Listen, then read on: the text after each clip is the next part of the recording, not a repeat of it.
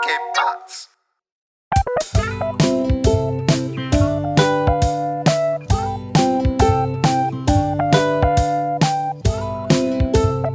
Hey, willkommen zur 61. Folge Jufko Roulade mit Philipp und Messe. Hey, was geht denn ab, Alter?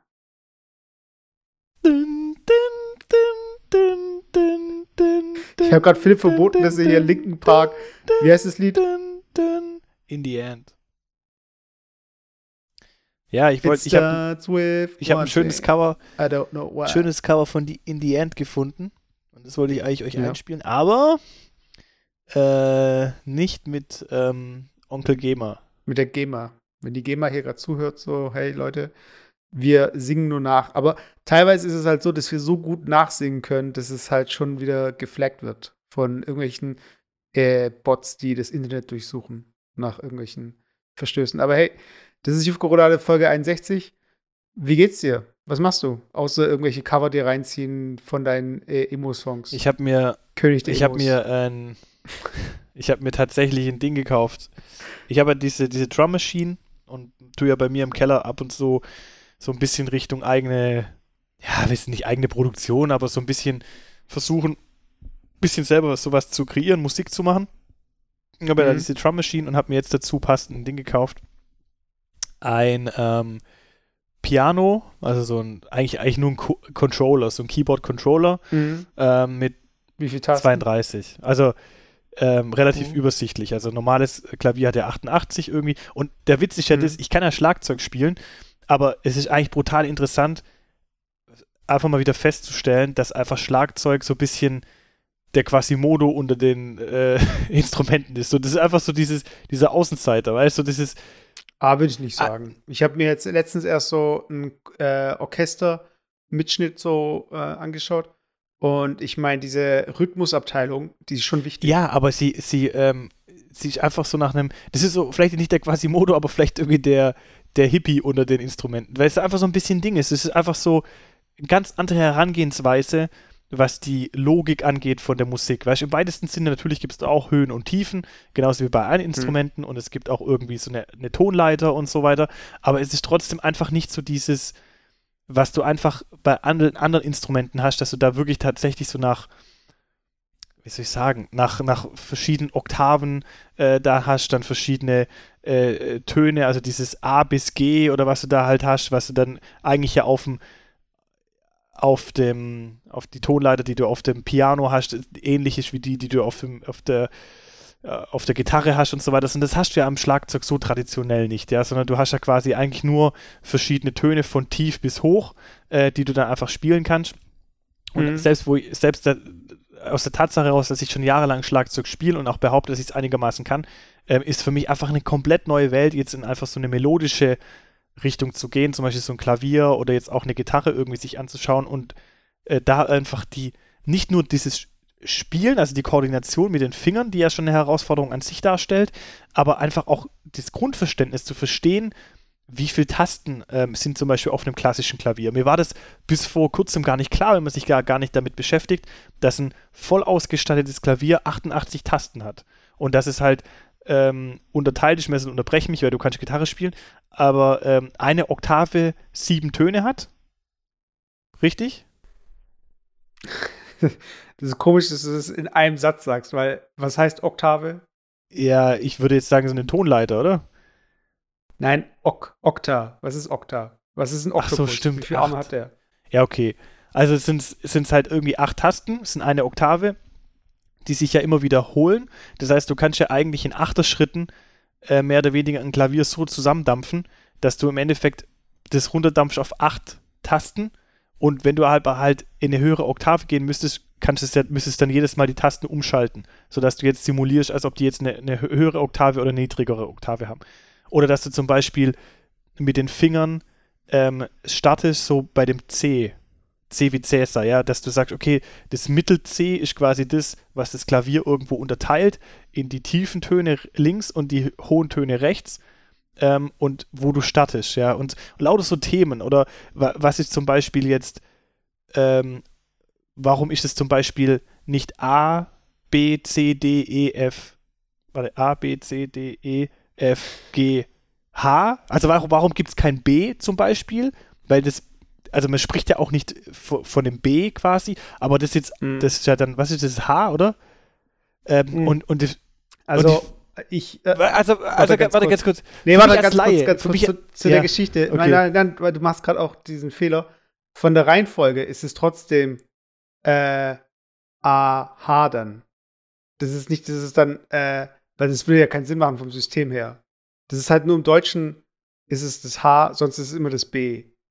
Das heißt, es gibt äh, ähm,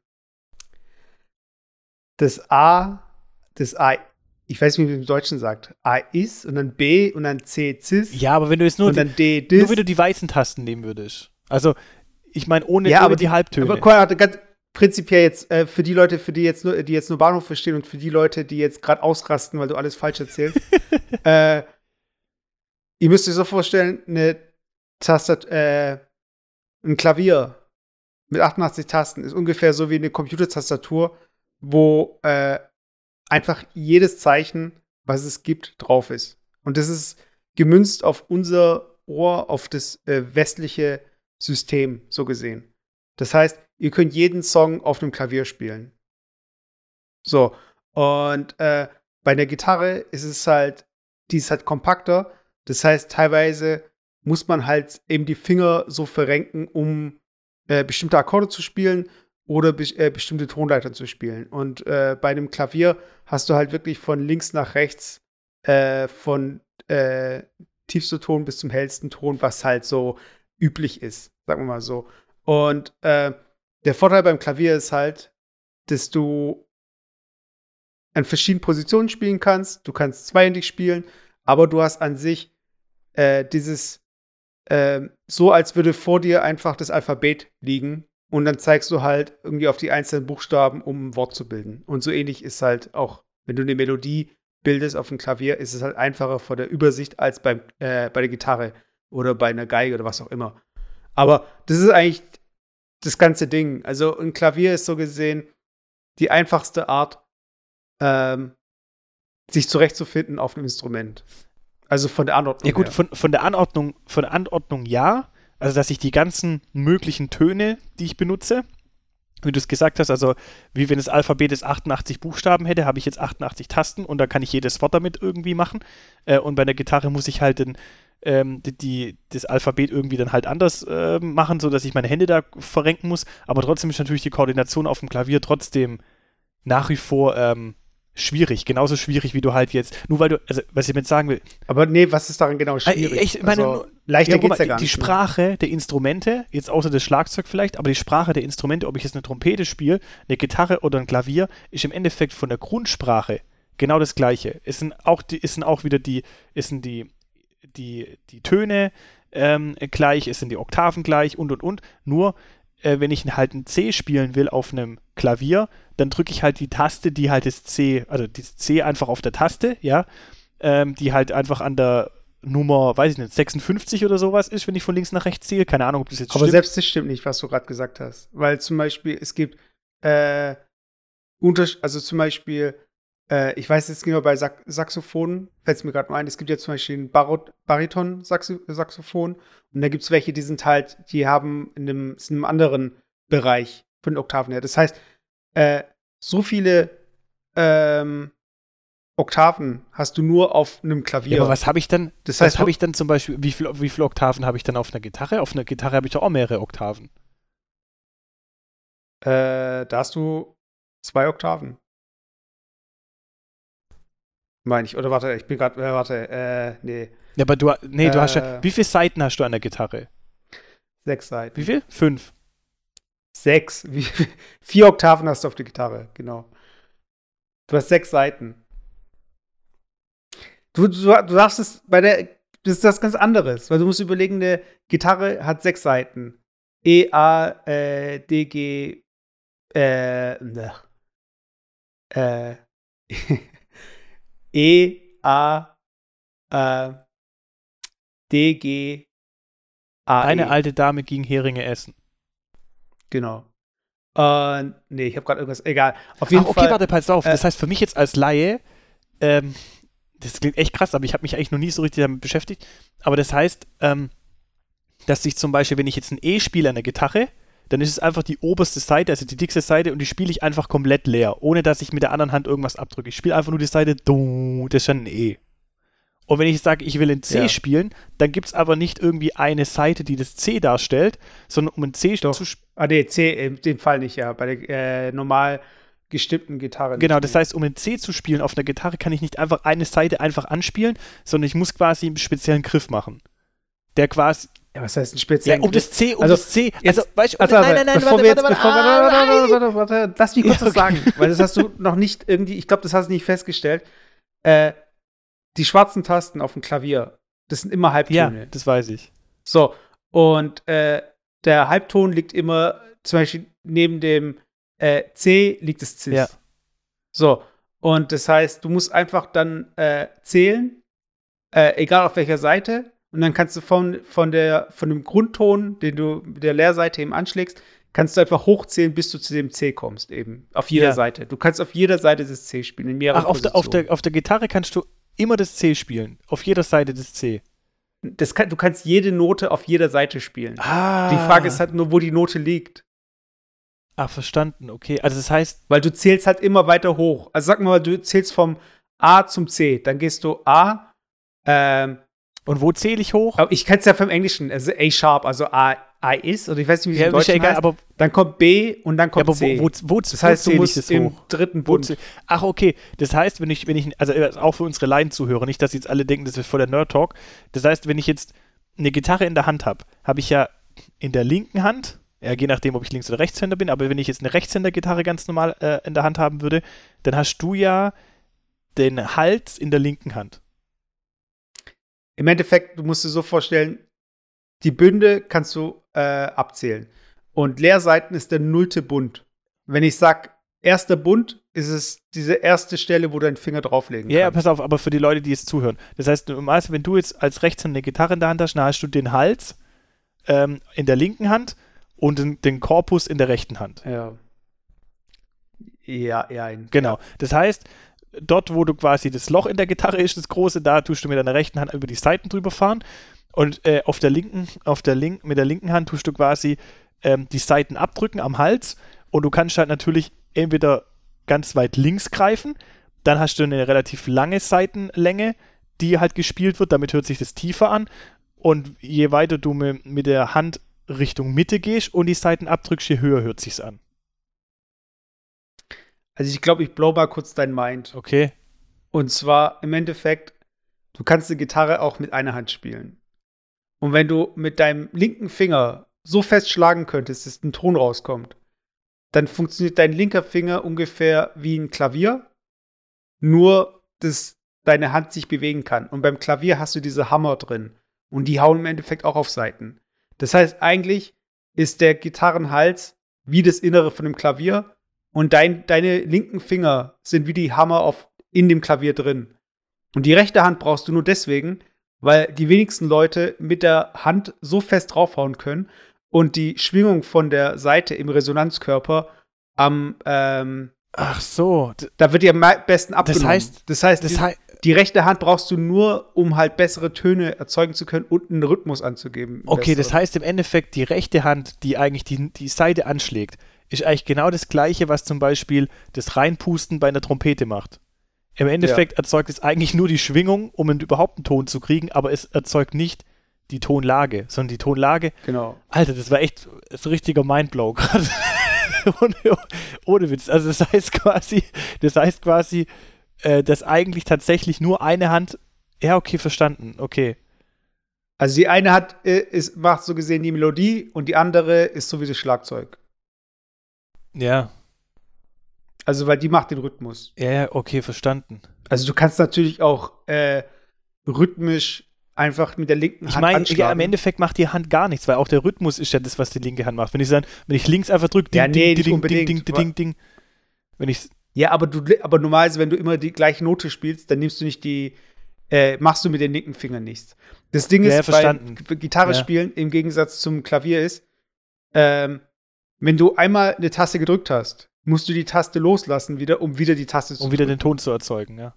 Ja, und bei einem äh, bei einer Gitarre ist es so, wenn der, wenn du zum Beispiel eine Melodie spielst, die aber aus einem Akkord besteht, dann machst du einmal den Griff und dann tust du mit der rechten Hand die einzelnen Seiten Das wäre wie wenn ich, du kannst wie wenn ich bei einem Klavier zum Beispiel eine Taste drücke, dann schlägt es ja eigentlich innen den Hammer auf die Seite. Dumm. Und Genau. ich würde jetzt die Taste gedrückt halten und würde den Hammer quasi wieder mit der anderen Hand nach oben ziehen und immer wieder auf die Seite draufhauen lassen. zum Beispiel. Dann wäre das eigentlich so wie ein, wie ein, wie ein, ähm, wie eine Gitarre. Okay, Ja. Mindblow. So ungefähr. Aber, aber das, deswegen, ähm, du darfst dich, also gerade dieses Klavierthema, das ist so das einfachste Thema, um da überhaupt einzusteigen.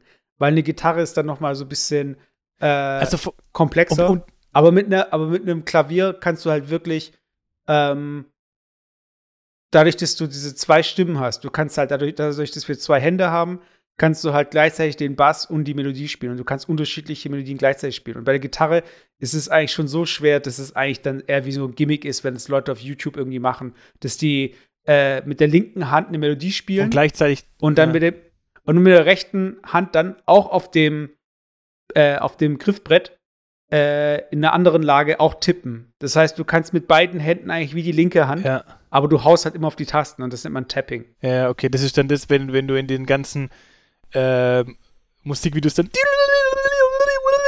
sowas Ja, hörst. ungefähr. Ah. Aber das, es gibt einfach zig Möglichkeiten. Aber im Endeffekt ist es ja einfach nur ein Instrument, um Töne rauszukriegen. Ja, nee, nee das, das Also- schon. Aber ich, ich finde es halt interessant, weil das eigentlich, so dieses ganze Thema mit, wenn man sich da überhaupt noch nicht wirklich beschäftigt hat mit Noten, weil im Schlagzeug spielst du ja eigentlich, also kannst du nach Noten spielen, aber ich habe nie nach Noten äh, gelernt zu spielen, ähm, dann ist es eigentlich eine komplett neue Sprache. Also einmal die Noten und dann aber wiederum Mhm. äh, also die, die, die grafischen Noten, so wie wir sie alle kennen, aber auf der anderen Seite einfach zu verstehen, zu verstehen, wie, wie ich, wie, äh, in welcher Logik ist eigentlich dein Instrument aufgebaut? Also wie, wie er, er, er, erzeuge ich welchen Ton und in welcher Reihenfolge, in welcher harmonischen Reihenfolge. Das ist ja beim Klavier relativ einfach, weil ganz links sind die tiefen Töne, ganz rechts sind die hohen Töne und ich kann einfach mit, der, mit, der, mit dem Finger übers Klavier fahren und habe dann einfach mal alle Töne.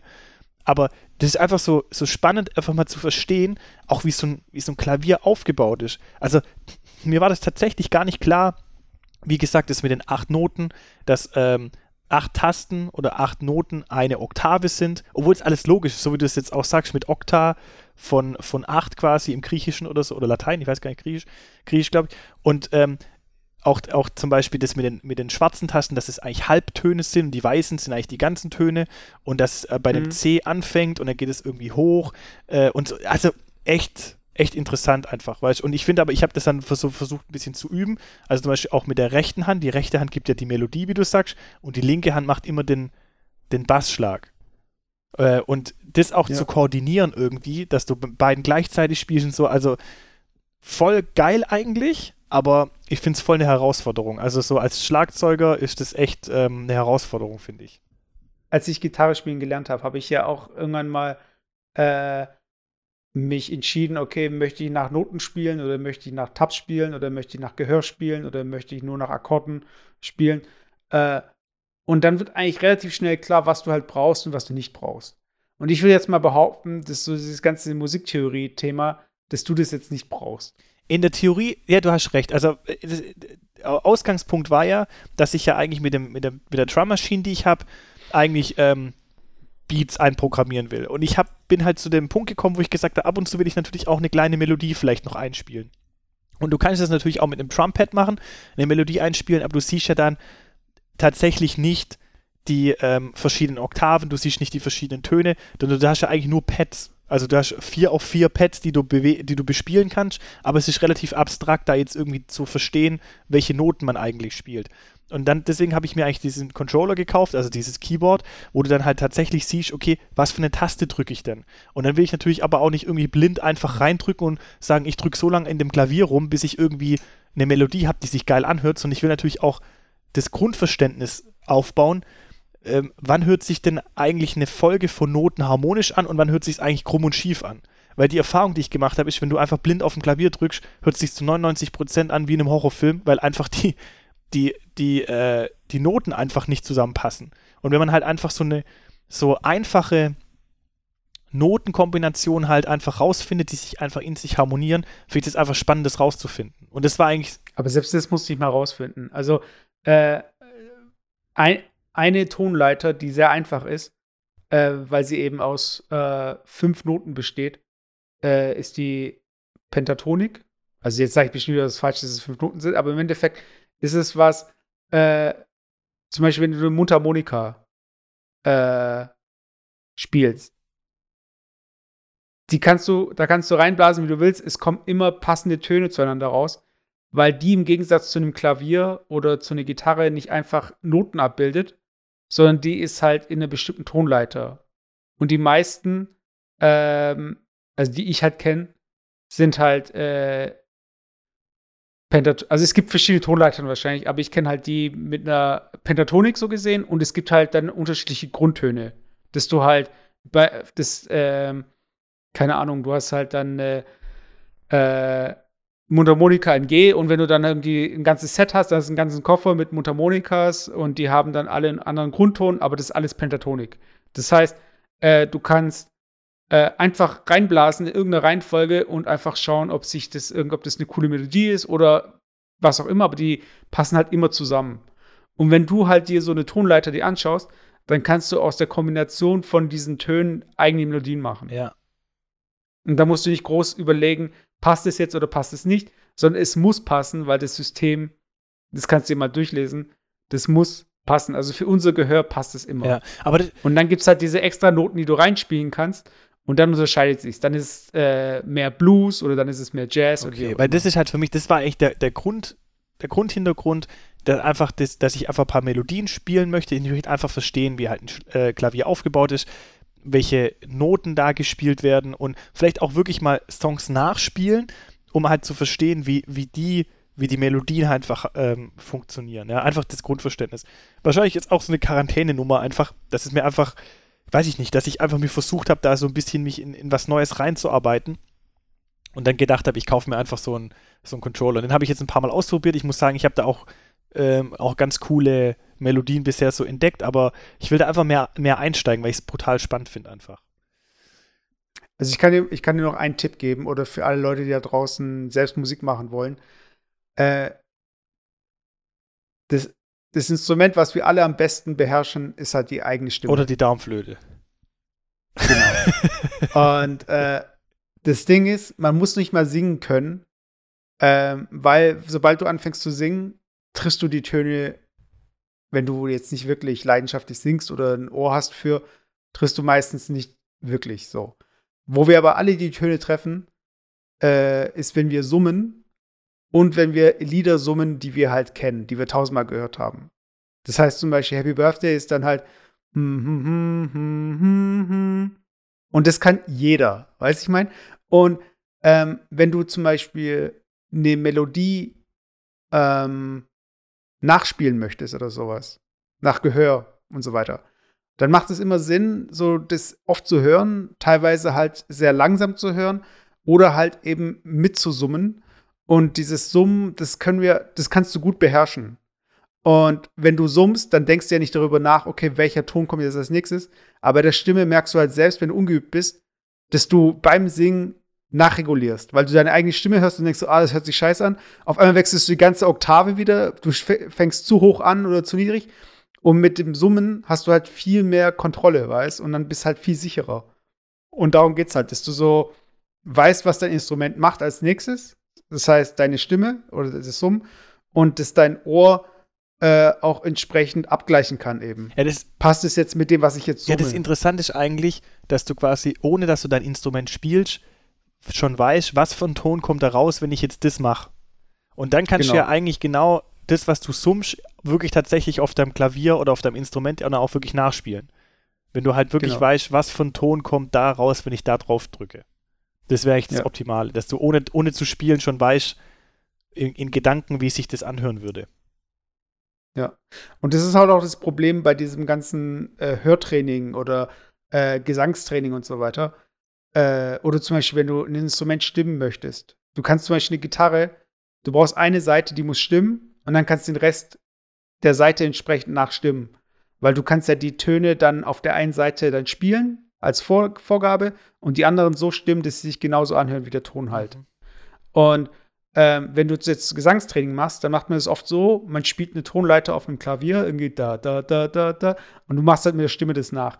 Und wenn du aber jetzt ein verstimmtes Klavier hast, also was analog ist, wo du das halt entsprechend, äh, das muss gestimmt sein, oder eine Gitarre, die verstimmt ist, dann kannst du, dann machst du Töne nach, die eigentlich schon wieder falsch sind, weißt du? Die, die, du, du singst einer verstimmten Gitarre nach. Deswegen sind diese digitalen Instrumente eigentlich da immer ganz hilfreich. Weil der Ton ist auf jeden Fall 100% dieses C. Ja. Und nicht irgendwie. Ist aber beim Schlagzeug C. ähnlich. Wenn du da, wenn du da dein, deine Fälle, die du auf der Trommel hast, wenn die ein bisschen nachgeben, weil die müssen ja immer gespannt werden, dann hört sich der Ton ganz anders an. Dann hört sich Buh, ganz tief an. Buh. Und wenn du die Fälle wieder mehr spannst, dann hört sich wieder höher an. Du, du, du. Und so kannst du natürlich das eigentlich auch optimal spannen. Jufka-Roulade, euer Musikpodcast. Heute. Für alle Spanner da draußen. genau. Ja, auf jeden Fall, ich, ich finde es gut. Das, äh, das ist eigentlich ein guter Einstieg. Es ist generell immer so dieses Thema jetzt aktuell. Ähm, was sind eigentlich so meine Ziele? Was sind eigentlich meine Hobbys? Habe ich überhaupt Hobbys oder wo geht es eigentlich hin? Oder was will ich eigentlich, was kann ich mit meiner Zeit eigentlich so anfangen? Ich sehe schon, wir sind schon bei der Hälfte von dem Podcast und wir haben noch gar nicht irgendwie. Äh, also back, ich hoffe, es, gab, es gab da draußen Leute, die jetzt hier noch dabei sind ja, aber das ist ja das aber, Tolle. Du äh, hast ja seit letztem Mal hast du ja diese, diese schöne äh, ähm, neue Funktion eingebaut und zwar, dass man quasi kapitelweise unseren Podcast ähm, reinhören kann. Das heißt, für alle Leute, das hört ihr natürlich jetzt zu spät, weil es erst am Ende jetzt davon hört. Aber ihr könntet natürlich auch dieses Kapitel überspringen, wenn es euch nicht ganz gefällt, ohne da jetzt irgendwie durch, durchzuscrollen, durchzusappen. Äh, und eigentlich im Endeffekt ist ja, äh, ich sag mal, unser Cast ist Back to the Roots, weil wir haben ja unsere allerersten Folgen angefangen, ähm, Jufka Rolade, der Hobbycast. Und ähm, jetzt mehr im weitesten Sinne sprechen wir ja über Musik, ähm, was ja auch ähm, im weitesten Sinne einfach ein Hobby sein kann. Aber du hast vollkommen recht, ich denke, das Thema können wir ad, ad, ad acta legen und ähm, einfach mal weiter im Programm gehen, was wir sonst für Themen vorbereitet haben. Ja, also ein anderes Ziel ist eben auch von Leuten, und das ist, glaube ich, auch so ein Dauerziel, und das hat jeder so ein bisschen auf der Agenda, und gerade auch, wenn es wieder ein bisschen wärmer wird und ähm, man jetzt sich jetzt, auch äh, draußen warte so ein kurz, bisschen zeigen warte, kann. Das ist jetzt interessant, weil ich, was jetzt die Zuhörer nicht wissen, wir haben ja jetzt hier quasi virtuell uns äh, bestimmte äh, Themenvorgaben gemacht ähm, die wir heute besprechen wollen. Ja? Und ich sehe jetzt drei Themen, die du heute für heute vorbereitet hast. Und das Interessante ist jetzt für mich, ich habe schon im Kopf überlegt, okay, mit der Ansage, die du jetzt bringst, was könnte jetzt quasi das Thema sein? und, und da muss ich einfach dazu sagen, wo du, du hast schon gerade angefangen, so, ja, wo das Wetter wieder schöner wird und, äh, und so weiter. Und ich habe mir dann überlegt, hä, was soll das für ein Thema sein? Maskenverkauf um die Ecke? das, kann, das kann zum Beispiel nicht passen, ja. Das heißt, aber ich gehe davon aus, du, du möchtest hier über die Bikini-Figur 2020 sprechen. Ja, also äh, ich finde es auch, auch schön, dass du irgendwie hier so ein bisschen so einen Einblick in äh, Backstage und so weiter, aber äh, vielleicht äh, schauen wir, dass wir in Zukunft eine Sendung machen und nicht irgendwie hier. Äh ja, aber wir sind ja auch der gläserne Podcast, weißt du? Ich will die Leute mitnehmen. Ich will ja, einfach genau, auch, dass genau. die Leute nachvollziehen können, dass es hier nicht irgendwie so, ja, wir setzen uns jetzt einfach mal eine Stunde hin und, und rotzen irgendwas hier ins Mikrofon und dann gehen wir wieder. Okay, zu 90 Prozent ist es so, aber wir haben auch natürlich, äh, vor allem du natürlich da auch äh, sehr viel Vor- bzw. Nacharbeit. Alle, ey, Philipp ist gut, ist gut. Ich steige jetzt einfach ein. So. Mann, okay, Leute, wir haben nicht mehr viel Zeit auf der Uhr. Es geht um Bikini-Figuren. Und meine Frage ist einfach da draußen. Bikini-Figuren? Wie?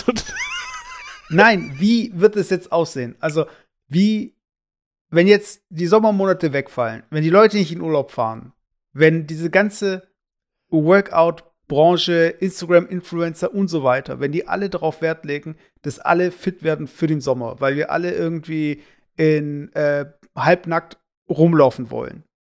Inwiefern ist es noch der Fall, beziehungsweise wie ist die Motivation dann noch da, wenn man sich eh nicht zeigen kann? Wenn man nicht im Urlaub ist, wenn man sich nicht am Badesee trifft, wenn man ähm, nicht irgendwie, also wie albern ist es, Fotos von sich auf Instagram hochzuladen, während alle zu Hause in der Bude sitzen? Also, weiß nicht, sag, also wie stehst du dazu? Also hast du deine Motivation in irgendeiner Hinsicht verloren oder Nein, es bist kommt, du eigentlich da jetzt noch voll also dabei? es kommt ja auch drauf an, für, für wen und für was mache ich das. Ja, wenn es mir jetzt nur darum geht, jetzt an Strand zu stehen und äh, zu posieren und zu zeigen, hey, guck mal, wie cool ich bin und alles soll mich angucken, dann ist natürlich irgendwie äh, scheiße, ja, wenn ich jetzt quasi äh, für, für was jetzt arbeite das ganze Jahr und im Endeffekt es noch nicht präsentieren kann.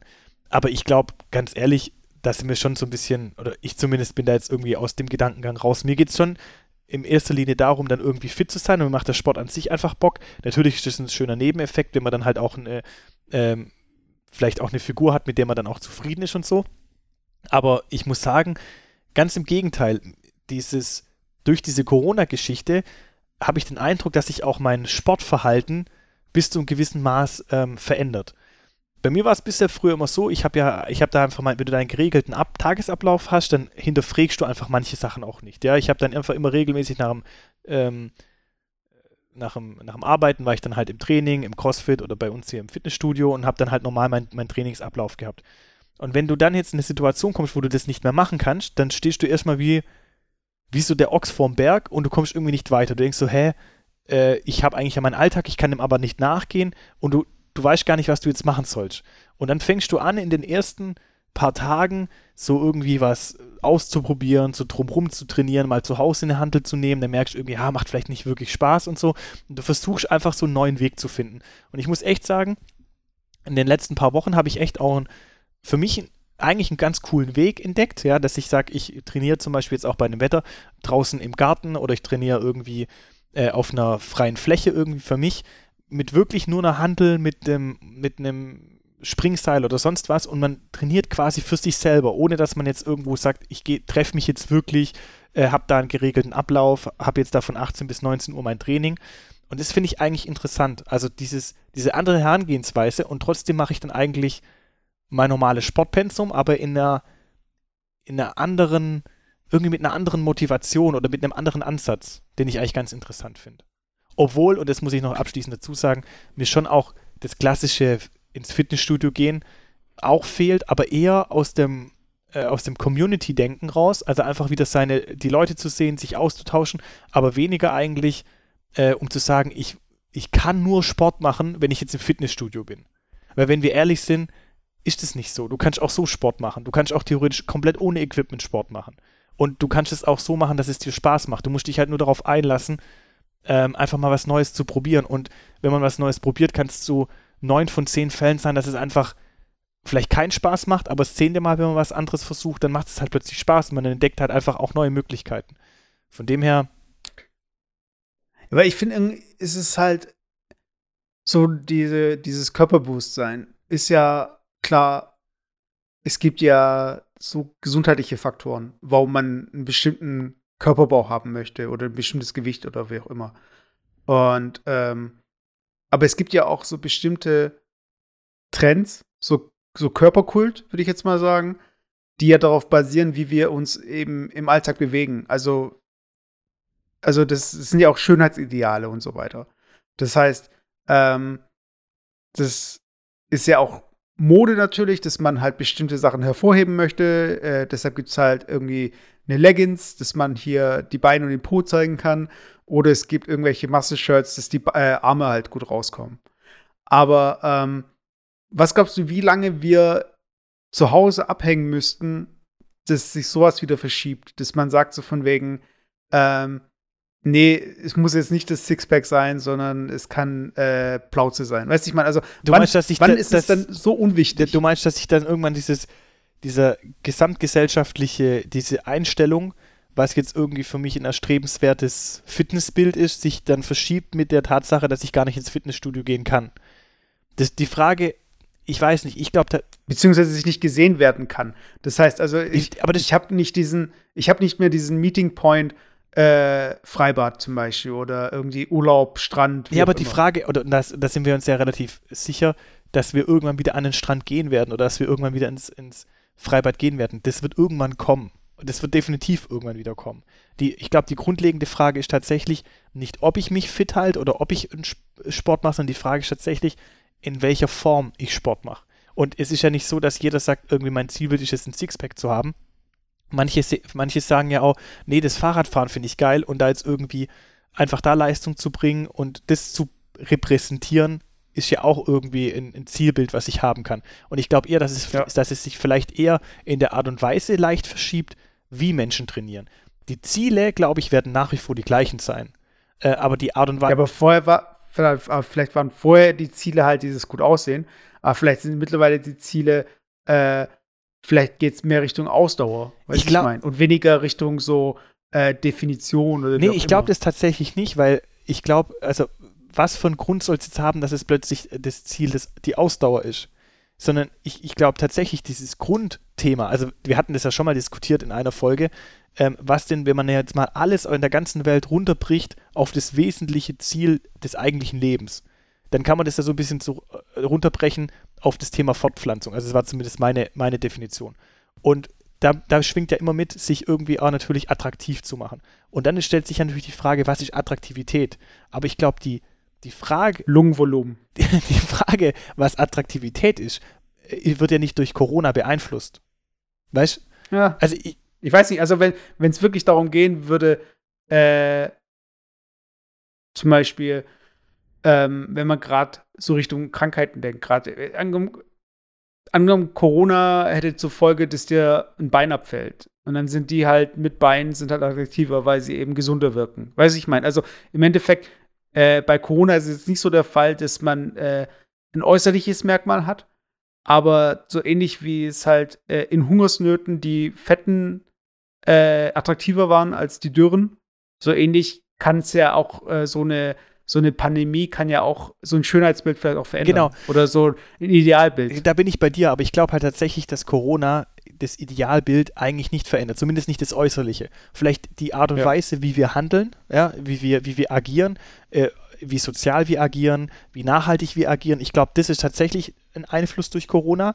Ähm, aber ich glaube, das äußerliche Erscheinungsbild, das äußerliche Bild äh, attraktiv zu wirken, ich glaube nicht, dass sich das sonderlich verändern wird. Ich glaube aber tatsächlich, dass durch diese Fitnessstudio-Schließung und durch diese ganze Möglichkeit des Breitensports, der übrigens ab heute ja wieder möglich äh, sein wird nach den Öffnungen. Ich habe heute zum Beispiel auch mitbekommen, dass ab äh, nächsten Montag die Fitnessstudios in Nordrhein-Westfalen wieder aufmachen. Also das heißt, mhm. wahrscheinlich, ähm, wenn die Folge ausgestrahlt wird, sieht die Welt schon wieder anders aus. Aber ich meine, ähm, die, durch diese Schließung der Studios und ich habe immer noch das gleiche Ziel, muss ich ja irgendwie über einen anderen Weg zum Ziel kommen. Und ich glaube tatsächlich, dass der Weg, um dieses Ziel zu erreichen, der sich verändert, auch jetzt verändert hat, zwangsläufig, weil die Leute, die das Ziel weiterhin verfolgen, müssen ja irgendwas tun, um das Ziel weiterhin zu verfolgen. Das heißt, viele haben zum Beispiel angefangen, sich ein Home Gym zu bauen, ja, oder haben angefangen, sich selber Handeln zu kaufen, sich selber im Keller irgendwie eine Möglichkeit einzurichten. Und der Witz an der Sache, und das ist, glaube ich, glaube ich, tatsächlich ist, dass Menschen, die sich jetzt mit dieser jetzigen Situation arrangiert haben und für sich eine gute Lösung gefunden haben, ich rede jetzt nicht von denen, die sagen, ah, das ist für mich jetzt immer noch so, ein, so eine blöde Zwischenlösung und ich hoffe, dass bald die Studios wieder aufmachen, sondern wirklich die, die sagen, nee, ich habe für mich eine Lösung gefunden und haben sich arrangiert, dass die auch äh, welche sein werden, die nicht mehr zum alten Muster zurückkehren. Die werden vielleicht noch das gleiche Ziel haben, die werden vielleicht noch das gleiche Attraktivitätsbild irgendwo haben, aber die werden dieses Ziel anders verfolgen, indem sie zum Beispiel ähm, in ihrem Home-Gym daheim trainieren werden, die vielleicht nicht mehr aufs Laufband gehen, sondern wirklich dann halt äh, sich eine geile Joggingrunde jetzt ähm, zurechtgelegt haben, die halt ähm, früher das, was sie halt früher nie gemacht haben, äh, oder halt den Bizeps dann halt im Keller trainieren äh, und nicht mehr im Fitnessstudio. Sofern jetzt nicht die Themen wie soziale Aspekte etc. natürlich mit ein Grund sind, warum die Menschen ins Fitnessstudio gehen. Aber wenn es rein nur um den Weg geht, dieses Ziel zu erreichen, glaube ich, wird sich da schon im Verhalten schon ein bisschen was ändern bei den Menschen. Aber findest du, glaubst du, der Rhythmus, äh, da wird sich auch was verschieben, so dieses Saisonale? Das heißt also, äh, es wird ja bestimmt Leute geben, die jetzt so ein bisschen auf der faulen Haut lagen.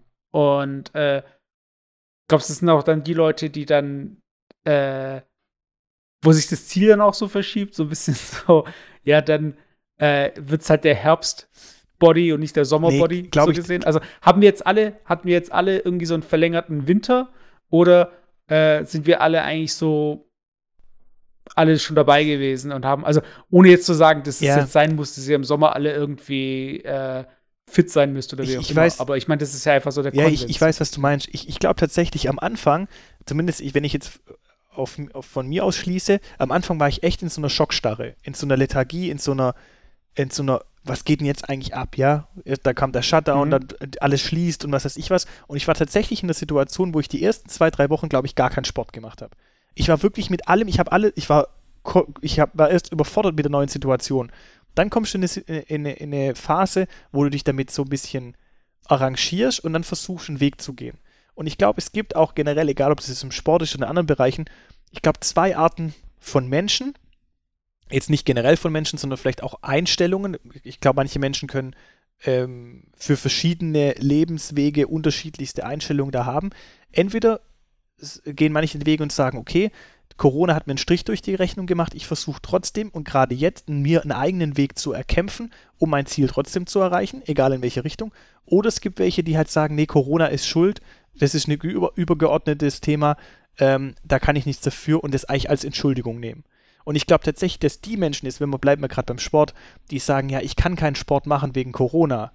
Ähm, also vielleicht gibt es wirklich Sportarten, ja, die, die, kann ich tatsächlich nur dann machen, wenn ich halt hier in, in, in meinem in meinem Sportverein bin oder so, das will ich jetzt nicht ausschließen. In ein Restaurant gehen. Ja, das will ich jetzt nicht ausschließen, aber, aber ich glaube halt prinzipiell, dass halt dann die Leute, die wirklich dann nicht mit hundertprozentigem Elan bei der Sache sind, dann schon halt gerne auch diese Ausrede nehmen können, ah, das Jahr ist eh gelaufen, ähm, Corona kam jetzt dazwischen, der Sommer fängt jetzt eh schon an, egal, lass es bleiben, äh, nächstes Jahr greife ich an. Aber das wären auch die Leute, wenn es kein Corona gäbe, die wahrscheinlich trotzdem nur ein, zweimal die Woche in Sport gehen würden oder vielleicht sagen würden, ah, heute gehe ich nicht, heute habe ich eher nicht so Bock und heute regnet es und die eher einen Grund suchen. Und ich glaube, die, die wirklich Bock haben und die wirklich ein Ziel haben, und das merkt man ja auch zum Beispiel, gestern habe ich eine Reportage gesehen über, über, über Balletttänzer, die ja auch nicht irgendwie auftreten können, die haben sich irgendwie in einer Videoschalte zusammengeschalten und die trainieren daheim. Also die machen daheim ihr Ballett und das ist ja eigentlich bestimmt die beschissenste Möglichkeit, in der Küche da irgendwie dein Ballett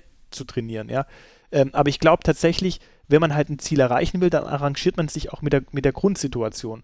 Und, und die werden nach wie vor ähm, weiterkommen, ja.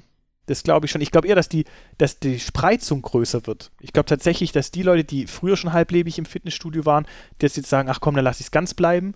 Oder die, die sagen, nee, ich suche mir jetzt echt eine Alternative. Und nach Corona wird dann einfach die Schere noch mal noch weiter aufgehen. Ja. Also generell, was so dieses Sport- und Ernährungsthema und Abnehmen und so weiter angeht, ähm, das, was du eigentlich jedes Mal allen Leuten sagen solltest, die jetzt irgendwie anfangen, sich Sportgeräte zu kaufen und so weiter, um abzunehmen oder irgendwie sich komplett ausstatten. Im Endeffekt ist ja ein Großteil von dieser ganzen ähm, Abnehmgeschichte ja die Ernährung. Und ich habe mich dann gefragt, ob dann Leute so die Rechnung machen, okay, wenn ich schon keinen Sport machen kann, dann schaue ich, dass ich nicht mehr esse oder so. Und, aber das gab es schon äh, immer ohne Corona, oder? Ja, ja, aber ich meine, das ist ja so aus der Motivation so von wegen, äh, okay, ich habe einen Bürojob zum Beispiel und ich kann mich nicht viel bewegen, deshalb muss ich schauen, dass ich irgendwie äh, mich leicht ernähre. Ja. Deswegen auch so, ist ja diese Coca-Cola Light-Werbung, äh, spielt ja auch äh, mit in diesem, in diesem Office so gesehen. Und dann kommt dieser Typ und äh, putzt dieses Fenster. Ähm, und ich frage mich halt, ob so, so Zero-Produkte halt, ob das jetzt auch mehr kommt, dadurch, dass wir uns weniger bewegen, weiß ich meine, dadurch, dass wir nicht so viel, nicht die Motivation haben, rauszugehen und unser Leben halt äh, zu einem größeren Anteil jetzt zu Hause stattfindet. Also äh, merkst du, merkst du da schon irgendwie so ein bisschen was, dass die Leute da auch ernährungsmäßig jetzt schauen oder hast du das Gefühl, dass da sich nichts geändert hat?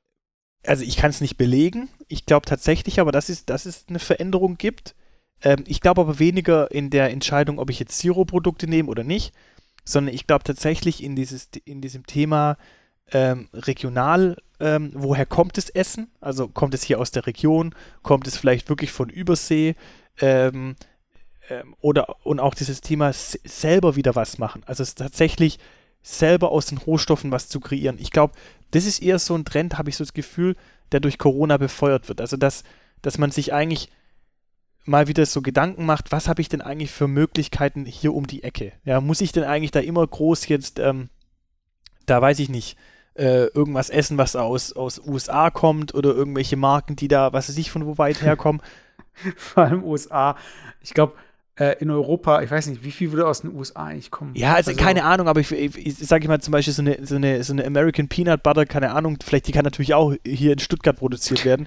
aber ich meine ich meine eigentlich, dass man halt tatsächlich so auch von den Gerichten her so ein bisschen schaut und sagt, hey, ich, ich ich rück so ein bisschen, ich habe, ich rück den Fokus ein bisschen so wieder auf die Regionalität, weil das einfach auch während Corona auch die Produkte waren, die es halt immer gab. Also die, da bin ich nicht angewiesen, ob das jetzt von China geliefert wird. Da bin ich jetzt nicht, ich, also ich spreche jetzt gerade über Sachen wie zum Beispiel ähm, Möhren vom, vom ähm, Bauer nebenan oder sowas, ja, die dann halt irgendwie da beim Edeka oder sowas verkauft werden, ähm, dass ich die davor aus China immer kamen.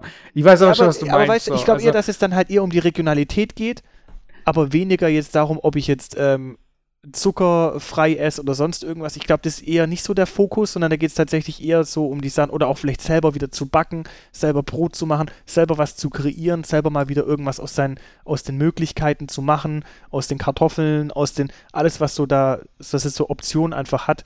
Ich glaube, das ist eher auch so ein, habe ich zumindest das Gefühl, so ein Fokus, der da irgendwie durch Corona kommt. Aber sich so ein bisschen bewusster wieder zu, ähm, zu ernähren. Aber hast, hast du ein Zero-Produkt, was du, äh, wo du sagst, äh, ja, das als Alternative und äh, das ist voll mein Ding? Weil ich habe jetzt zum Beispiel, ähm, meine Freundin hat ja äh, angefangen, hier wieder mehr Fahrrad zu fahren und wir laufen auch zusammen und ähm, das kennst du ja auch so Übersäuerung von den Muskeln und so mhm. weiter. Und äh, da hilft ja dann was Isotonisches. Mhm eben um da äh, dieses, ähm, wie heißt es nochmal, äh, keine Ahnung, ich will jetzt auch nichts Falsches sagen, ich bin noch so ein bisschen gebrandmarkt von dieser ganzen Musiktheorie-Geschichte. äh, dieses, ähm, zum Beispiel eine Apfelsaftscholle ist ja, was sowas angeht, äh, ganz gut. Aber auch zum Beispiel ein Radler ist auch gut. Also ist auch isotonisch, so gesehen. Das Problem beim Radler ist halt, ähm, der Alkohol und äh, in gewissen Mengen halt dann auch der Zucker, wenn du halt dann entsprechend den nicht irgendwie los wirst oder so. Und äh, alkoholfreies Bier gibt's ja. Und äh, ich habe dann letztens bei uns im Supermarkt gab es eben kein fertiges Radler alkoholfrei, sondern ich habe halt das alkoholfreie Bier geholt und ähm, habe da halt einfach eine Sprite eingepackt. Und habe mir die ganze Zeit gedacht, so, hm, ja, okay, aber jetzt mit diesem Zucker und so weiter. Und das war dann halt eine Sprite Zero, weißt? Und dann denke ich mir so, ja, okay, das ist ja eigentlich dann schon geil. Und dann freue ich mich irgendwie drauf, das zu trinken und habe da nicht so dieses schlechte Gewissen. Mhm. Aber ähm, es ist halt trotzdem, ich weiß nicht, also gibt es für dich irgendwie so Zero-Produkte, wo du sagst so, okay, wenn es nicht Zero wäre, würde ich es nicht trinken. Ey, also ich trinke es nur, weil es Zero, also Weiß ich mein, also die einzige Alternative, wie du es zu dir nehmen möchtest, ist Zero. Sonst das ist nicht. ganz ehrlich, das ist mittlerweile bei mir so bei allen Getränkenprodukten so. Also egal, ob das jetzt eine Fanta, eine Cola oder sonst was ist, ich trinke wirklich nur Light. Das, ich weiß nicht warum, das habe ich irgendwann mal, habe ich mir das so angewöhnt und ich kann auch, vielleicht ist es auch Einbildung, aber ich kann eine normale Cola, die kann ich nicht trinken, die ist mir viel zu massiv. So, das, dieser Geschmack, das ist so, ich habe das Gefühl, dass meine Zähne zusammenkleben. So, das ist so, Klingt, okay. ja, das klingt komisch, aber das ist so, ich kann keine normale Cola trinken. Andere Menschen würden sagen, ich kann kein Leitprodukt trinken, weil das einfach für mich nicht nach richtiger Cola schmeckt. Aber bei mir ist tatsächlich so, ich kann tatsächlich keine normale Cola trinken und ich habe mal irgendwann war länger her beim äh, Pizza Express eine Pizza bestellt und ab einer gewissen Bestellmenge kriegst du manchmal so eine Flasche Cola oder Fanta oder irgendwas halt extra. Und dann habe ich halt mhm. irgendwie eine, eine, Flasche Cola geschenkt bekommen, so eine große 1 Liter Cola. Die stand tatsächlich bei mir im Kühlschrank, ich weiß nicht, zwei Jahre. So, ich habe die einfach nicht getrunken. Ich weiß nicht, was ich mit der gemacht habe, wo ich die dann weggeschüttet habe oder jemanden verschenkt habe. Ich kann es einfach nicht trinken. Also es wäre wirklich das. So zum Geburtstag so mitgebracht. So. Aber das wäre wirklich das Letzte, was ich da irgendwie, weißt du, da würde ich echt lieber Leitungswasser noch trinken, wie wenn ich jetzt irgendwie, also wenn ich jetzt gar nichts mehr da habe, wie, wie irgendwie diese Cola, weißt Aber. Ja, aber es ist schon, es ist auch irgendwie so ein äh, Gewohnheitsthema, glaube ich. So, weißt ich meine, äh, zum Beispiel so alle paar Jahre sieht man ja, dass irgendwie Galileo einen Bericht über ähm, Nahrungsmittel aus den 70er Jahren oder so, oder 80er Jahren. Und da kommt ja so diese kalte Hund und alles, ja, was, was ist ein kalter so, Hund? As weiß nicht, was ein kalter Hund ist? Nee. Das ist so Butterkeks mit äh, irgendwie Hund. Schoko Pudding oder das ist wie so ein Kuchen halt nur ohne Backen, ohne Aufwand, so gesehen. Und zu dieser gleichen Zeit, äh, das ist auch so diese Zeit, wo ähm, so Fertiggerichte und so aufkamen. Und da gibt es diesen Obstsalat aus der Dose. Kennst du diesen Obstsalat aus der Dose? Oh ja, oh, von Dole. Kennst du noch von früher von Dole, den, Do den Dole Obstsalat? Ja, und der hat auch diese komische Kirsche, die nicht irgendwie eine echte Kirsche ist, sondern so diese Kirsche, ja. diese Fake-Kirschen, die du ab und zu bei der Eisdiele Nee, das bekommst. ist keine, das ist so eine, so eine ähm, Amarena-Kirsche. Die ist, die ist so klassiert mit Zucker oder irgendwie sowas. Es kann sein, aber das ist auf jeden Fall, das, diesen Obstsalat habe ich als Kind mega gemocht. Mhm. Und heute, ich laufe immer an diesem Regal vorbei und denke mir so, ich könnte kotzen. Als ich das sehe, wer holt sich das so als echtes Dessert oder gibt es irgendwie seinen Kindern mit für die Schule oder so? Das ist doch einfach nur zum Kotzen. Weißt du, ich meine, das ist so, ugh. Ja, ich weiß, was du meinst. Ich, ich finde, das ist, vor allem, es ist, ist so abartig äh, künstlich. Also, weißt du, es, es wirkt so abartig künstlich. Da ist doch keine, keine, keine Frucht mehr drin, so eine, keine richtige Frucht mehr irgendwie so. Also gefühlt zumindest, ja. Kann ich aber auch ja. nicht mehr. Habe ich früher aber auch. Das gab es mir bei meiner Oma, gab es es manchmal. Aber. Ja, aber, aber das ist halt spannend, weißt du, weil irgendwann heißt es nicht mehr Coke Zero, sondern heißt einfach nur Coke. Weiß ich meine, weil einfach diese Gewohnheit einfach weg ist, dass da Zucker reinkommt. Und genauso glaube ich halt auch, dass äh, jetzt auch Produkte beliebter werden, sei es jetzt regional oder irgendwie so Zero-Produkte, weil die Leute sich einfach bewusster darüber werden, was sie da essen. Weil sie sich einfach weniger bewegen oder weil sie mehr Zeit haben, sich damit zu beschäftigen. Weißt du, ich meine? Ja, das würde mich natürlich jetzt aber trotzdem auch interessieren. Vielleicht gibt es da auch eine Statistik, die ich schnell aufmachen kann, ähm, wie der Konsum zwischen normaler Cola und Cola Light zum Beispiel ähm, verläuft. Ja, also es ist ja alles eine Frage der Vermarktung. Also Zero wird an Männer vermarktet und Light Ja, ich meine normale Cola und Cola Light, weißt du? Also einfach die zwei, das ist die Cola mit, mit so, Zucker und die Cola ohne Zucker. Jetzt, ähm, aber wie, wie quasi, wie quasi der, der, der, einfach der Verlauf ist, unabhängig davon, ich meine, wir sind uns einig, ähm, man kann jetzt nicht per, per, se sagen, dass eine Cola Light gesünder ist, ja. Also eine Cola Light ist ja jetzt auch nicht unbedingt gesund, aber sie hat halt keinen Zucker. Also das ist eigentlich so mal der, der, der Unterschied. Aber ich, mich würde einfach tatsächlich interessieren, wie da das Konsumverhalten ist, ja. Ja. Aber das fand, das fand ich einfach so ein Thema, das, den kann man noch mal so ein, da kann man noch so ein Follow-up bringen, glaube ich. Also wenn man irgendwie an sich selbst merkt, was sich da so verändert hat. Aber auf jeden Fall war es bei mir dieses Radler, was äh, nochmal dazu kam. Und was, bei, was sich bei uns so ein bisschen auch verändert hat, ist, dass wir ähm, mehr öfter zusammen eben essen. Also ich bin ja derjenige, der halt äh, generell immer kocht. Aber dadurch, dass meine Freundin jetzt auch äh, öfter zu Hause ist, kann man auch zusammen Mittagessen essen. Oder dann kann man auch entsprechend besser planen, was man dann gemeinsam frühstückt, wann man frühstückt und, und so weiter. Und äh, bei uns hat sich eigentlich so ein bisschen äh, eingeschlichen, dass es halt mittags ähm, auch gerne mal Nudeln geben kann, aber abends dann was Leichtes. Und äh, ich habe jetzt ein bisschen fast, fast das jetzt verkackt, aber ich habe noch mal einen Song, äh, den es nicht gibt. Einen Werbesong, den es nicht gibt.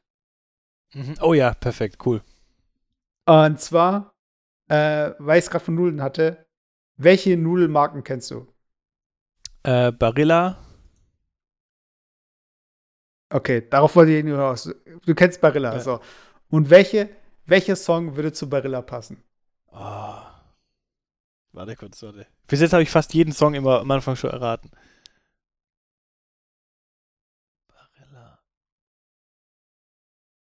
Gib mir mal einen Tipp. Ja, ich weiß, ich kann keinen Tipp geben, weil dann ist schon vorbei. Also es ist, es ist nicht so schwer. Ja, aber, aber was ist der Song? Sag mal kurz beim, beim Song, ist es ein alter Song, ein neuer Song? Was für ein Genre hat der Song? Ah, ist relativ alt. Er ist äh, über zehn Jahre alt. Und was für ein Genre hat der Song? Pop. Boah, scheiße, ich komme nicht drauf. Okay.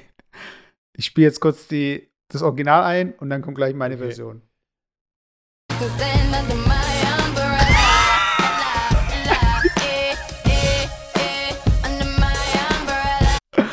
Okay. Und zwar wird es ungefähr so laufen.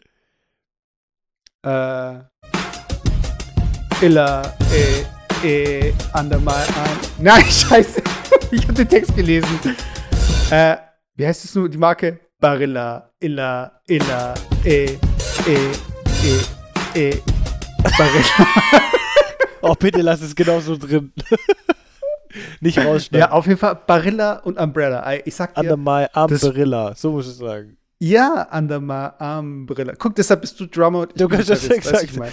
Ja, genau, du kannst zum Beispiel sagen, Pesto under my umbrella, Rilla, Rilla. Ja. Ich sag, das ist so perfekt passend. Ja, weißt oder du? genau, Bolognese under my umbrella. Ja, das ist ja total scheiße eigentlich. Ja, nein, du konnt, das Problem bei, dem, bei der Auswahl von dem Song ist halt, dass alle italienischen Produkte haben ja so ein bisschen so Barilla dieses, heißen. Nein, aber dass die dieses italienische Flair halt transportieren. So. Aber wenn du jetzt irgendwie so Umbrella nimmst, dann bist du wieder weg von dem italienischen. Weil, welche Werbung mich extrem aufregt, ist diese, ähm, ist es Dr. Oetker? Die, die haben doch diese Pizza, diese Tiefkühlpizza. Wie heißt die? Restaurante. Mhm. Und die Werbung, Werbekampagne von denen ist so, da hast dann irgendwelche Italiener, also es sollen halt Italiener sein. Das sind halt irgendwelche südländischen Typen, so verschiedene, so eine mit langen Haaren und Bart, der andere irgendwie so ein bisschen mit so einem feinen Anzug und so weiter. Und die stehen alle vorm Ofen und äh, warten darauf, dass diese Pizza fertig wird. Und dann sagen sie noch so, "Mm, Mamma Mia und keine Ahnung, irgendwas so Mamma Richtung, man merkt, dass es Italiener sind. Und dann servieren die, servieren die die halt irgendwelchen Frauen, die sich halt so nach denen so, also nach den Männern und nach dieser Pizza und oh, es ist italienisch und so. Klar, alle Italiener können Pizza machen, aber ich finde es so eigentlich, das ist ungefähr, wie soll ich sagen, das ist ja eigentlich eine Beleidigung zu sagen, hey, echt Italiener machen Tiefkühlpizza. Weiß ich, ich meine, eigentlich voll die, was ist denn das? Was ist das für ein Bild? Weißt du, du zeigst halt jemanden, der so typisch italienisch sein soll und dann holt er so eine Pizza raus. Weißt als könnten die keine Pizza machen. Weißt als müssten sie irgendwie dieses deutsche Produkt aus der Tiefkühltruhe da nehmen, um irgendwie ihre Essenskultur da Ja, so aber, zu aber die. Türken können doch auch alle Jufka. Ja, aber das ist ja der Witz, weißt du? Genauso, das ist ja genau das Gleiche, wenn ich sagen würde, so, ähm, ja, hier, der Türke steht in der Küche, so, weißt du, äh, breit gebraut, äh, breit gebaut, braun gebrannt, 100 Kilo Hantelbank und so. Und dann dreht er sich um, hat die Köfte von äh, Rüdenwalder Mühle auf dem Teller, weiß die, ich die mein. Köpfe. genau. Oder hier, äh, den, den Kebab vom äh, McDonalds oder so, weiß ich mein. ja. Und das, das ist einfach so, was ist denn das für eine Werbung? Weiß ich meine, klar, äh, man hat Pizza, ist immer noch mit Italien verbunden. Und Spaghetti ist auch noch mit Italien verbunden. Aber ähm, dass man dann halt so, und Barilla ist auch die italienische Marke. Die werden jetzt nicht sagen, wir sind nicht italienisch oder machen keine italienisch angehauchte Werbung.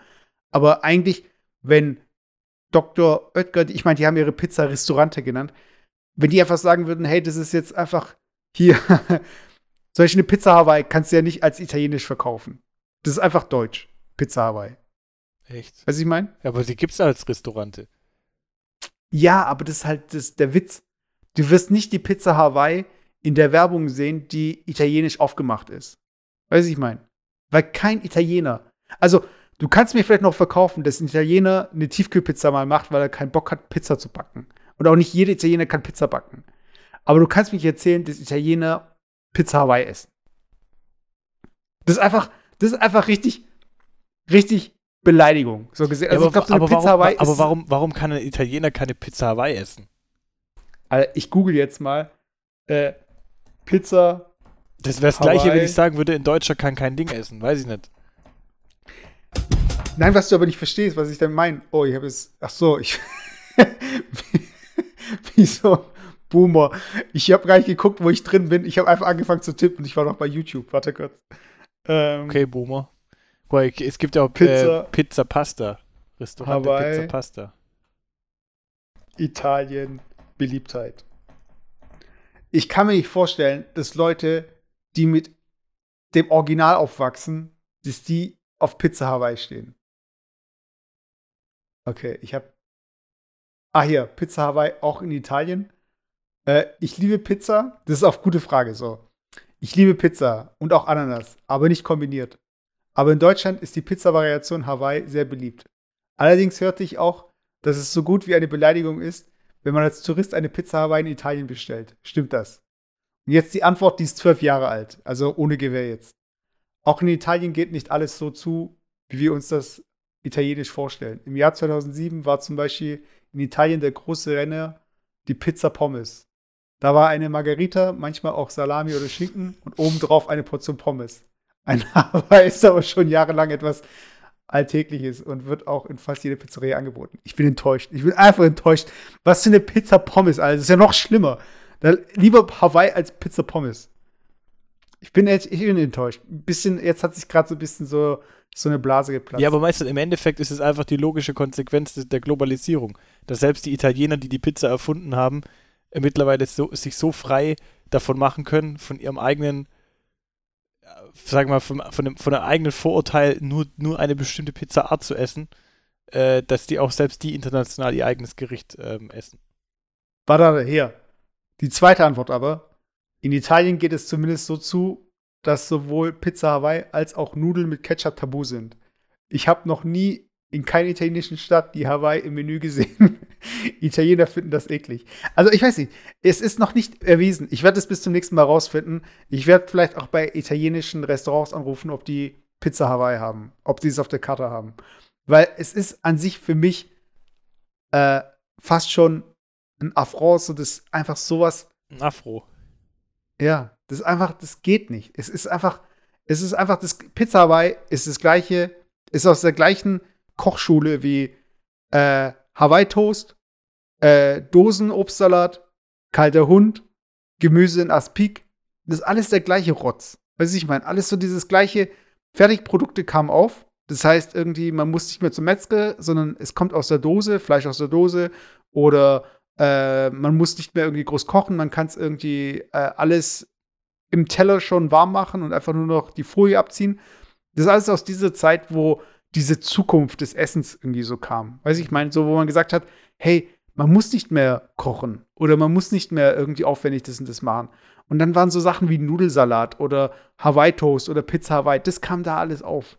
Diese ganze, diese ganze Convenience-Scheiß. Weiß ich meine? Ja, gut, Und da kannst du mich erzählen, das Italiener, das ist eine italienische Mama, sage ich jetzt mal, so um das Klischee äh, vollends zu bedienen, dass die da irgendwie dann äh, eine Dose Ananas, das sind ja sogar Dosen-Ananas, das ist ja nicht mal eine frische ja, Ananas. aber ganz ehrlich, das ist ja genauso convenient, ob ich sage, ich nehme einfach eine Pizza Schinken und lass einfach den, das scheiß Ananas weg, das ist trotzdem Convenience von Dr. Oetker. Weißt du, was ich meine? Ja, aber nee, nee, aber ich meine im Endeffekt, wenn du, wenn du, wenn du jetzt von der Schinkenpizza in Italien sprichst, dann sprich, sprichst du ja auch nicht von der äh, verpackten, vom verpackten Schinken, sondern du sprichst dann halt schon von einem richtigen Schinken. Weißt du, ich meine? Also, ähm, diese, diese Ananas ist ja nur noch on top was Convenience angeht, das Fleisch, was da drauf ist, ist ja auch nicht irgendwie beste Qualität. Ja. Aber es geht ja darum, um die Kombination, äh, dass überhaupt Ananas auf eine Pizza kommen kann. Weißt du, das ist, das ist halt, ich weiß nicht, also das müssen wir rausfinden. Und vielleicht haben wir auch italienische Hörer da draußen, die müssen sich einfach mal dazu melden. Ich finde, das ist ein Kampf, der, wo es sich lohnt, den zu kämpfen. Weil einfach manche Perversion, ich muss, ich muss noch eine Pizza-Perversion kurz nennen die zu der Zeit, Pizza, als ich noch Fleisch gegessen habe. Pizza Perversione. Ja. Zu der Zeit, wo ich noch Fleisch gegessen habe. Das ist ein geiler äh, Pizzaname. Pizza. Ja, dann, und dann kriegst du es und dann ist einfach eine Pizza dabei. Pizza Perversione. eine Pizza, die richtig gut ist, aber das kommt auch nur daher, diese Kombination. Pizza ist ja an sich ein Produkt, was von den Herstellungskosten ähm, sehr günstig ist, in der Herstellung eben. Aber vom Verkaufs-, also es ist halt ein gewinnbringendes Produkt, sagen wir mal so. Und wenn du jetzt einen Döner verkaufst, ist ja, ähm, wenn du diesen Preiskampf dir gibst, so mit diesen 2 Euro, 2,50 Euro und so weiter. Und du sparst es nicht am Fleisch, dann machst du da nicht wirklich viel Gewinn. Und deshalb haben viele äh, Dönerbisse haben auch Pizza im Angebot. Weil sie, wenn sie ihr eigenes Brot backen, dann haben sie den Ofen und dann können sie auch gleich eine Pizza reinschieben. Und am besten noch die gleichen Zutaten. Und jetzt gibt es da eine Kombination, die ist eigentlich nur aus diesem Umstand entstanden. Und ich muss sagen, die Kombination ist echt gut. Und zwar Dönerpizza. Mhm. Hast du schon mal Dönerpizza Natürlich, gegessen? klar. Und es ist eigentlich schon ein Upgrade, oder? Definitiv. Das ist äh, Plus und Plus gibt Doppelplus. Und dann muss ich sagen, weißt du, ich frage mich, ob Italiener Dönerpizza bestellen würden. Oder ob sie sagen so, nee, das ist nicht Pizza. Da ist auch wieder die Frage, warum sollen das, ihr weißt, wer sind die Italiener? Italiener in Italien, das sage ich. Ich sage nicht Italiener in Deutschland, ich sage nicht Italiener, die irgendwie ihr ganzes Leben lang Knödel und Schnitzel gegessen haben. Ich sag Italiener, Wenn sie eine Alternative haben, glaube ich natürlich nicht. Nee. Die, die aber auch so ein bisschen mit dem Original eben aufgewachsen sind. Das meine ich Ja. mit Italienern. Weiß ich mein. Also, die würden ja nicht auf die Idee kommen. Also, es gibt so manche Produkte oder manche Gerichte, die willst du eigentlich gar nicht verändern, weil zum Beispiel deine Mama die immer so gemacht hat. Oder äh, die kennst du halt so und so. Und ähm, was der, wie geht's nochmal, was der Bauer nicht kennt? Oder er weiß nicht, nicht, ja. Oder, ja. Und äh, ich kann mir auch vorstellen, dass so ein verwöhnter Gaumen wie der von einem Italiener, sage ich mal, der mit der Küche aufgewachsen ist, mit einer guten Küche, dass der da auch sehr penibel ist. Zumindest was man auf YouTube und Co. sieht, wenn da irgendwelche Italiener auf amerikanische Kochvideos reagieren oder so. Da gibt es ja solche Channels. Die sehen dann so, äh, was machen die denn da? Das ist doch keine Pizza, das ist doch keine. Warum machen sie jetzt äh, das und das in die Soße rein? Und ich kann mir vorstellen, dass man dann, wenn man dann so eine sowas wie eine Dönerpizza vorgesetzt bekommt, dass man da erstmal denkt, so, was ist denn das jetzt? Weißt du? Mhm. Oder genauso, wenn du jetzt beim Subway, Subway Meatball, dann ist es ja irgendwie auch so, ja, das ist jetzt einfach so ein Frankenstein-Ding, weißt du? Da haben sie die Meatballs genommen und machen jetzt hier einen auf Italienisch und packen das in dieses Weißbrot rein, weißt du?